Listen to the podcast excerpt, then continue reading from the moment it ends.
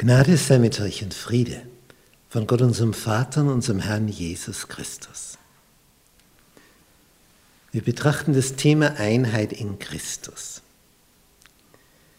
Lektion 4, der Schlüssel zur Einheit.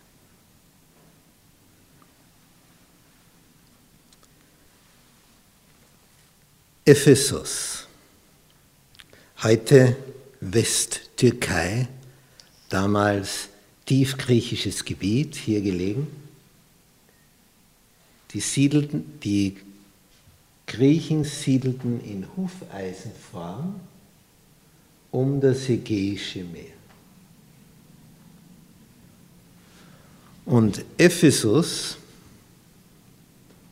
war eine ganz besonders bedeutende Stadt in jener Zeit lag auch noch als Hafenstadt am Meer. Die Altstadt von Ephesus, wo wir also die Ruinen sehen können, ist mittlerweile schon ein wenig im Landesinneren, weil der Fluss, der dort vorbeifließt, ständig Material angehäuft hat. Also heute wäre der, der ursprüngliche Hafen schon versandet. Diese Stadt war wie alle großen Städte an der Küste des Mittelmeers ein Umschlagplatz ersten Ranges. Und es ist nicht von ungefähr, dass in Ephesus und in Korinth die größten Christengemeinden entstanden. Es ist der Ort, wo also Paulus am längsten gewirkt hat, drei Jahre lang, und das hat sich auch entsprechend ausgewirkt. Segnungen in Christus. Wie überall hat Paulus auch in Ephesus zuerst in der Synagoge der Juden gepredigt.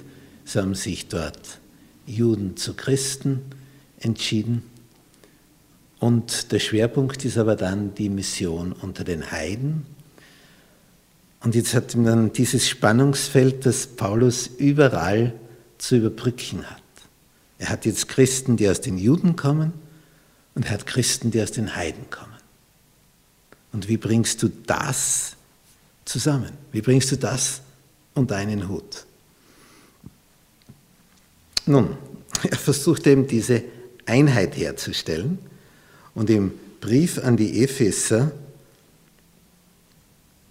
versucht er das schon einmal darzulegen. Paulus ist mittlerweile in Jerusalem in Gefangenschaft geraten und schreibt diesen Brief aus der Gefangenschaft heraus. Epheserbrief Kapitel 1, ich lese ab Vers 3. Gelobt sei Gott, der Vater unseres Herrn Jesus Christus, der uns gesegnet hat mit allem geistlichen Segen im Himmel durch Christus. Diese Lobpreisverse sind also typisch für Paulus. Überhaupt bricht das bei ihm immer wieder durch. Er erzählt irgendetwas oder geht in irgendein Thema und dann kommt es auf einmal. Gelobt sei Jesus Christus. Deswegen, deswegen, deswegen, deswegen, deswegen. Paulus ist also einer, der voll der Freude ist über das, was er durch Christus in Christus erlebt hat.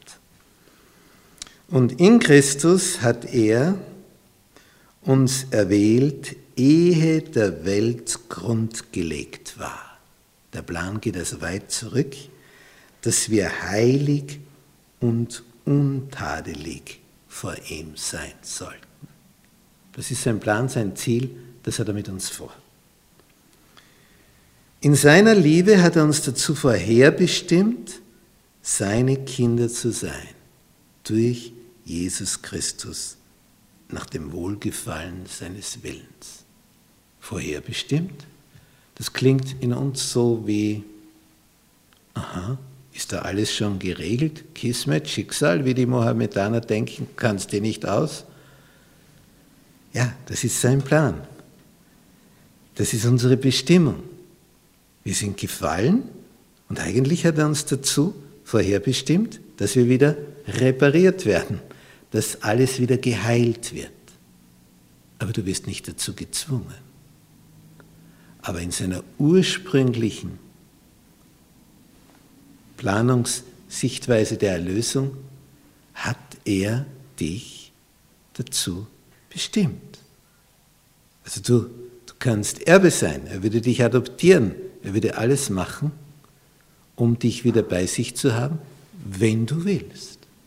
Aber er macht nichts gegen deinen Willen. Und natürlich sieht er die Dinge auch vorher. Und mit seiner Größe der Allmacht und des Wissens sieht er Entwicklungen. Lange bevor wir überhaupt irgendetwas begreifen, weiß er schon das Ende davon. Diese Verse sind also kräftige Lobesverse, Vers 7. In Christus haben wir die Erlösung durch sein Blut, die Vergebung der Sünden nach dem Reichtum seiner Gnade. Es ist also, es, es erschüttert so alles heraus, Paulus. Und das haben wir und das. Darum gelobt sei Jesus Christus. Die Mauer wird niedergerissen. Wir haben gehört, Judenchristen, Heidenchristen.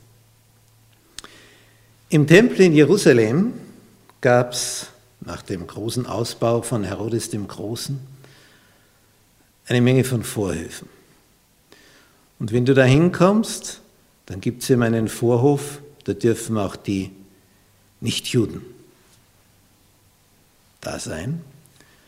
Und dann kommt wieder eine Mauer, ein Tor, und da steht in ganz großen Lettern in verschiedenen Sprachen, wenn du hier weitergehst als Nichtjude, dann musst du damit rechnen, dass du getötet wirst. Also es war praktisch Selbstmord, als Nichtjude in den Tempelbereich zu gehen, der nur für Juden gedacht war. Und die Schilder, die waren sowas von groß und, und, und jeder wusste bei dem Tempel, wenn ich nicht Jude bin, da darf ich nicht weiter als bis hierher. Dann gab es einen Vorhof der Frauen, es gab einen Vorhof der Männer und dann der Bereich, der nur mehr die für die Leviten ist und dann für die Priester. Und ganz innen drinnen im Allerheiligsten für den Hohepriester. Es wird also immer enger und immer enger. Und zwischen dem Vorhof der Heiden und dem dann der jüdischen Frauen war es eine klare Trennungsmauer und nie und nimmer war es dir erlaubt, als Nichtjude darüber zu gehen. Und jetzt sagt Paulus, und das ist schon bezeichnend, dass er gerade dieses Bild des Tempels nimmt, weil da wurde ja diese Trennungslinie durch diese Mauer so richtig offenbar. Und im Epheserbrief, jetzt im Kapitel 2, geht, geht Paulus auf diese Thematik ein, auf diese Trennungsmauer. Epheser 2 ab Vers 11. Darum denkt daran, dass ihr, die ihr von Geburt einst Heiden wart und Unbeschnittene genannt wurdet, von denen, die äußerlich beschnitten sind, dass ihr zu jener Zeit ohne Christus wart, ausgeschlossen vom Bürgerrecht Israels und Fremde hast auch in Bezug auf Gott in den Augen der Juden keinerlei Chance, darüber zu kommen, da hineinzukommen. Jetzt aber, Vers 13, in Christus Jesus seid ihr, die ihr einst ferne wart, nahe geworden durch das Blut Christi. Jetzt gibt es Nähe bei Gott. Denn er ist unser Friede, der aus beiden eines gemacht hat und die Mauer abgebrochen hat, die dazwischen war. Die Mauer ist niedergerissen. Und das Bild, das haben Juden wie Heidenchristen sehr genau verstanden. Da nimmt Paulus Bezug auf diese Tempelmauer in Jerusalem bei diesen Vorhöfen die Mauer ist niedergerissen, die da dazwischen war. Durch das Opfer seines Leibes. hat er abgetan das Gesetz mit seinen Geboten und Satzungen, damit er in sich selber aus den Zweien einen neuen Menschen schaffe und Frieden mache.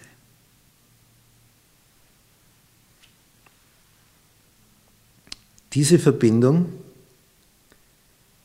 dass jetzt die Mauer niedergerissen ist, dass der Weg jetzt für die Heidenchristen frei ist, das hat die Heiden, die Christen geworden sind, natürlich mit unendlicher Freude erfüllt. Denn bisher waren sie ja Menschen zweiten Ranges und nicht in den Genuss einer Erlösung, auch nur annähernd nahegekommen.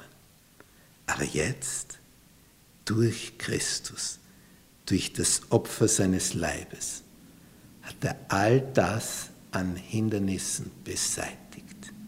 Jetzt ist Durchbruch. Und der Sinn war, dass er einen neuen Menschen schaffe, Vers 14, und die beiden versöhne mit Gott, nämlich diese beiden Gruppierungen Heiden und Juden, dass er die beiden versöhne mit Gott in einem Leib durch das Kreuz, indem er die Feindschaft tötete durch sich selbst. Worum geht es Paulus? Einheit, Einheit, Einheit. Die Mauer ist niedergerissen. Einheit in einem Leib. Nun, im Kapitel 4 des Epheserbriefes, und jetzt erfahren wir, wie es Paulus geht.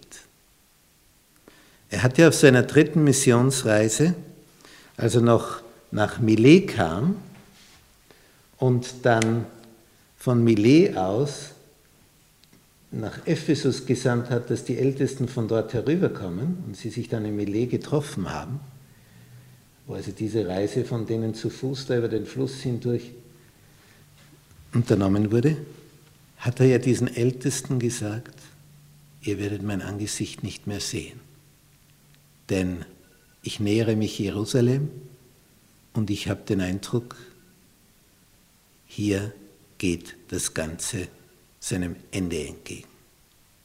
Ich werde in größter Gefahr sein. Nun, diese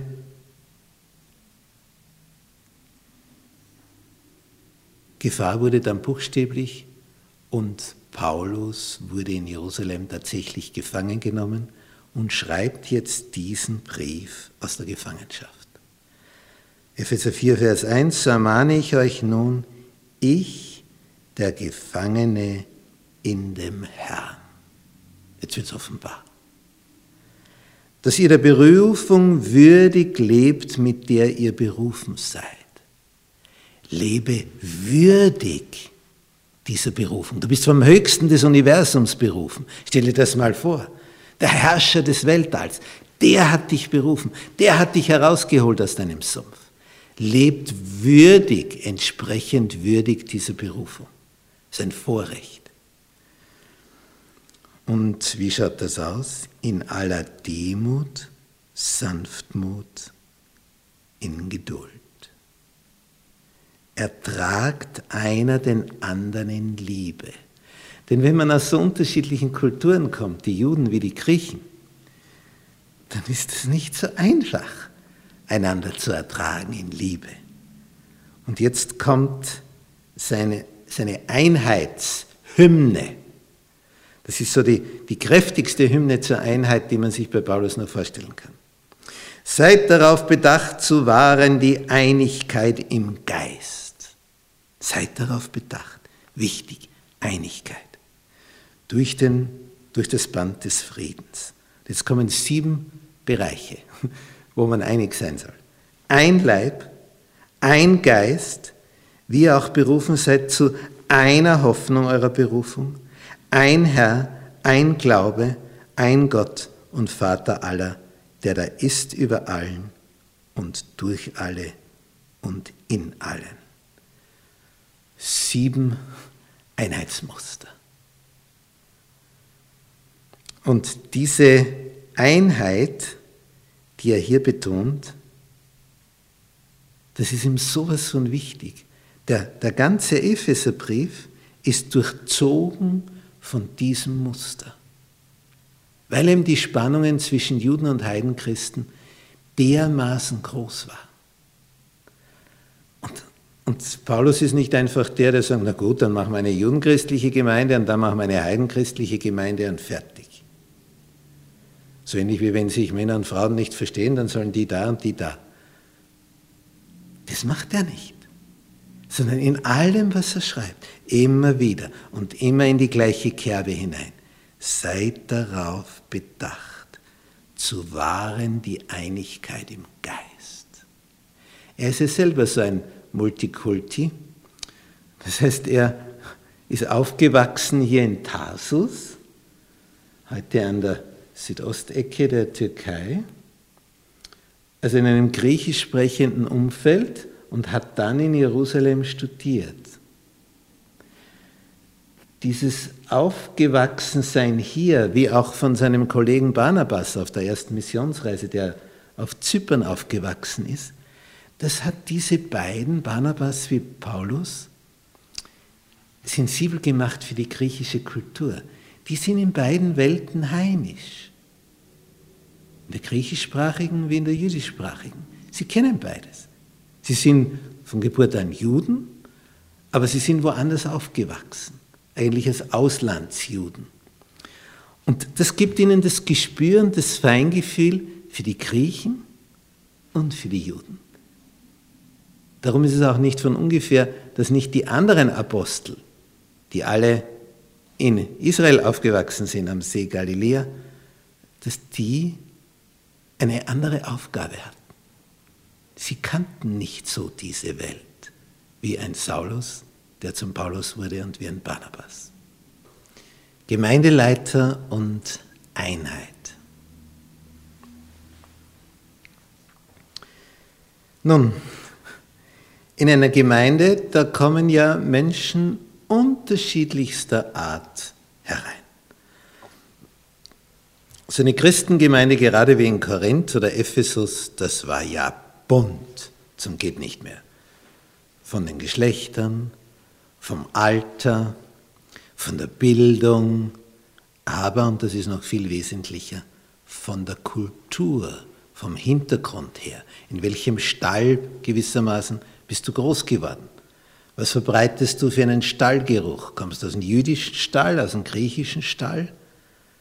Wie wo bist du her? Oder bist du selber schon eine Mischung, halb griechisch, halb jüdisch? Und je nachdem, so ist die Gemeinde zusammengesetzt. Und das ist natürlich ein Spannungsfeld. Es ist ja nicht von ungefähr, dass Paulus so viel an die Epheser über Einheit schreibt, weil er das ja miterlebt hat, drei Jahre lang, was es da für Spannungstendenzen gab. Und jetzt kommt noch dazu, dass du innerhalb dieser Gemeinde verschiedene Ämter, Funktionen hast. Wer macht jetzt die Leitung? Ja, also wahrscheinlich ist günstig, wenn man einen aus den Juden und einen aus den Griechen nimmt, weil sonst wird es schon wieder schwierig, voller Spannungen. Und jetzt gibt es noch unterschiedliche Begabungen, Geistesgaben, die da jetzt sichtbar werden. Denn Paulus schreibt in Vers 11, und Christus hat eingesetzt einige als Apostel, das sind also die, die herumziehen und das Evangelium verkündigen, einige als Propheten, die bekommen also direkte Botschaften, Weisheiten von Gott, einige als Evangelisten, die ziehen auch herum verkünden das Evangelium, aber Apostel sind im Unterschied zu den Evangelisten diejenigen, die von der ersten Stunde an dabei waren. Aber in der Funktion sehr ähnlich, Apostel und Evangelisten. Einige als Hirten und Lehrer. Das sind so die Führungsbereiche. Apostel, Propheten, Evangelisten, Hirten, Lehrer die sind jetzt die Führungsebene, die Gemeinde führen und die Glieder zusammenhalten, wie der Hirte seine Herde, der halt noch seinen Hirtenhund hat, der die immer wieder zusammentreibt, dass die sich nicht verlieren. Wozu jetzt das Ganze? Wozu diese Funktionen? Wozu diese Leitungsämter, die Gott gibt von der Begabung her, wo man also merkt, eignet sich gut für das oder für jenes? Damit die Heiligen zugerüstet werden zum Werk des Dienstes. Das ist ein Vers. Meine, sowas von kurz. Wozu diese Funktionen? Damit die Heiligen zugerüstet werden zum Werk des Dienstes. Die Heiligen sind also alle Glieder. Die Heiligen sind die Herausgerufenen aus der Welt, herausgerufen, berufen zum Dienst. Nicht um sich jetzt da als Gerettete zurückzulehnen, jetzt macht mal da vorne euer Programm, sondern zugerüstet zum Werk des Dienstes. Und, was ist das große Ziel? Dadurch soll der Leib Christi erbaut werden, bis wir alle hingelangen zur Einheit des Glaubens. Schon wieder die Einheit. Also wenn ein Wort, ein Vokabel in diesem Epheserbrief das häufigste ist, was immer wieder vorkommt, oder wenn man denkt, na, was ist denn jetzt das Thema in dem Abschnitt? Ja, was ist das Thema? Einheit. Einheit, Einheit. Bis wir alle hingelangen zur Einheit des Glaubens und der Erkenntnis des Sohnes Gottes. Denn je näher wir zu Christus kommen, ja, desto einheitlicher werden wir. Erinnern wir uns an das Rad, wo wir von außen von der Felge die Speiche entlang immer mehr zur Mitte zu Christus kommen und dadurch uns einander immer näher kommen. Das ist der Sinn. Wir sollen hin zum vollendeten Mann, zum vollen Maß der Fülle Christi, damit wir nicht mehr unmündig sein und uns von jedem Wind einer Lehre bewegen und umhertreiben lassen, durch trügerisches Spiel der Menschen, mit dem sie uns arglistig verführen. Menschliche Beziehungen durch Christus. Jesus wurde ja mal gefragt von Gelehrten seiner Zeit, und was ist jetzt das Wichtigste von, von all diesen Versen der Schrift, von all den Geboten? Und Jesus muss da nicht lange überlegen. Er gibt ihm eine ganz klare, deutliche kräftige Antwort. Die Frage ist also, wir lesen das in Matthäus 22, Vers 36, Meister, welches ist das höchste Gebot im Gesetz? Antwort von Jesus. Du sollst den Herrn, deinen Gott, lieben. Von ganzem Herzen, von ganzer Seele, von ganzem Gemüt. Und das andere ist dem gleich. Das ist das höchste und größte Gebot, was jetzt gewesen ist. Und das andere ist dem gleich, du sollst deinen Nächsten lieben wie dich selbst. Matthäus 22, 36 bis 40, was steht da? In diesen beiden Geboten hängt das ganze Gesetz und die Propheten. Das sind die zwei Nägel, wo die zehn Gebote dranhängen. Den Gott zu lieben sind die ersten vier Gebote Nächsten zu lieben, die nächsten sechs. Nun, Jesus sagt, die Liebe ist das Wichtigste. Was schreibt er? In Epheser 4, Vers 15. Lasst uns aber wahrhaftig sein in der Liebe und wachsen in allen Stückchen zu dem hin, der das Haupt ist, Christus. Die Liebe ist das Bindeglied in Beziehungen. Jede Beziehung lebt von Liebe, von Wohlwollen dem anderen gegenüber. Und Christus, von dem aus der ganze Leib zusammengefügt ist und ein Glied am anderen hängt durch alle Gelenke, wodurch jedes Glied das andere unterstützt und nicht auseinanderreißt. Nach dem Maß seiner Kraft und macht, dass der Leib wächst und sich selbst aufbaut in der Liebe. Menschliche Beziehungen durch Christus. Nur so geschieht Einheit. In dem Maße, wie wir in der Liebe zu Christus wachsen, wachsen wir in der Liebe zueinander. Und so entsteht Einheit. Mangelt es an der Liebe zu Christus, dann mangelt es an der Liebe zum Nächsten. Nicht wie beim Kreuz. Das eine ist nach oben, die Vertikale, und das andere die Horizontale. Wenn wir die Liebe zu Christus, dann hängt die Liebe zum Nächsten da drauf. Und dann funktioniert das Ganze.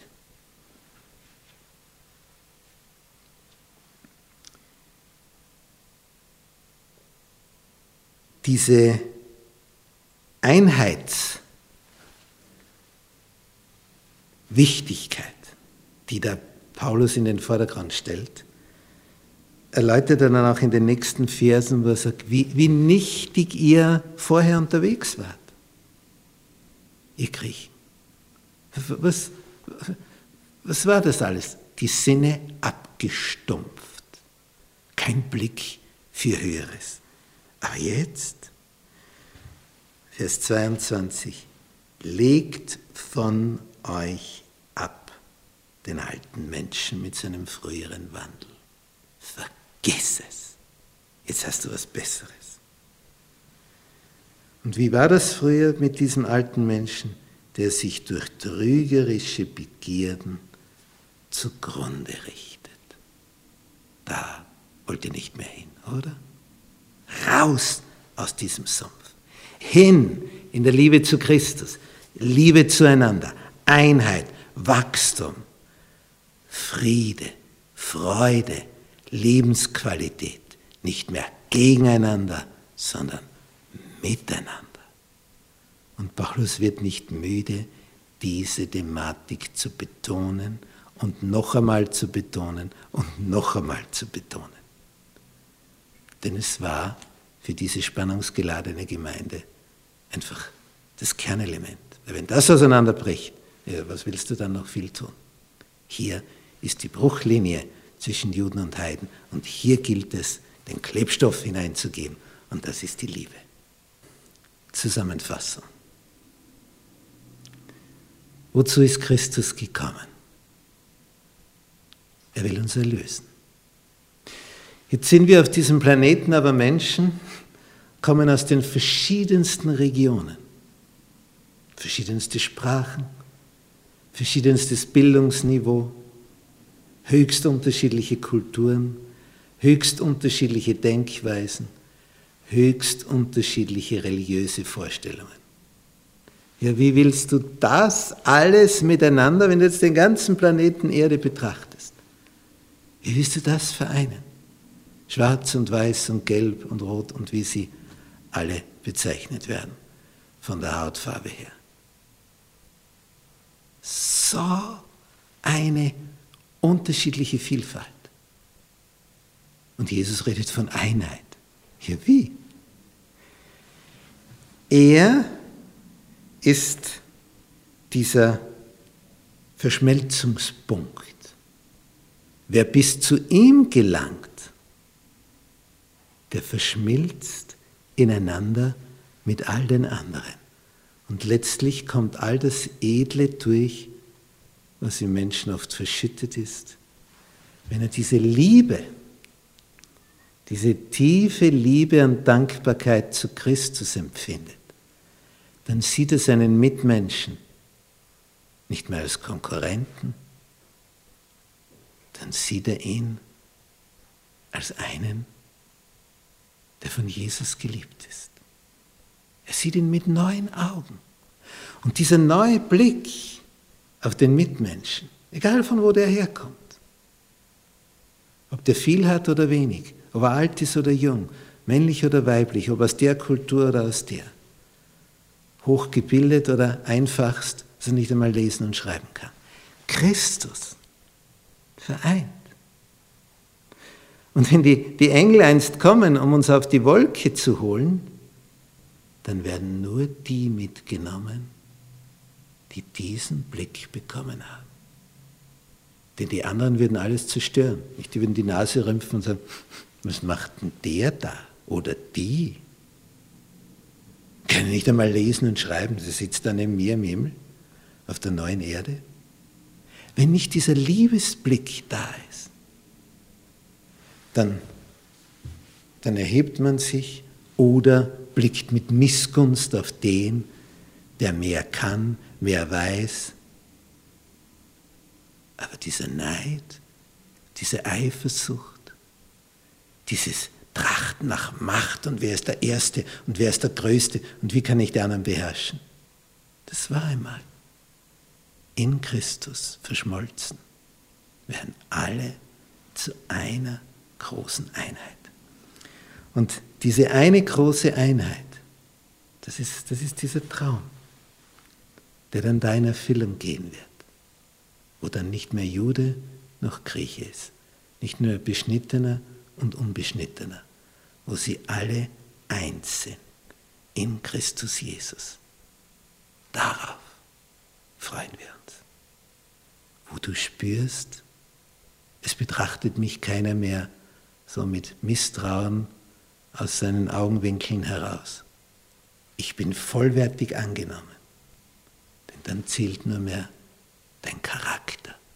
Nicht aus welchem Stall du gekommen bist, sondern was aus dir geworden ist. Und die Zeit hier ist diese Vorbereitungszeit dass wir in dieser Phase, wo wir hier am Leben sind, bis wir hier sterben, oder von Jesus lebendig abgeholt werden, sollte er vorher kommen, in dieser Phase des Wachstums, wachsen in der Liebe zu ihm hin, geht es nur um dieses eine. Verschmelzen in der Liebe zu ihm und dadurch eine Einheit mit allen. Das ist der Himmel. Freu dich drauf. Amen.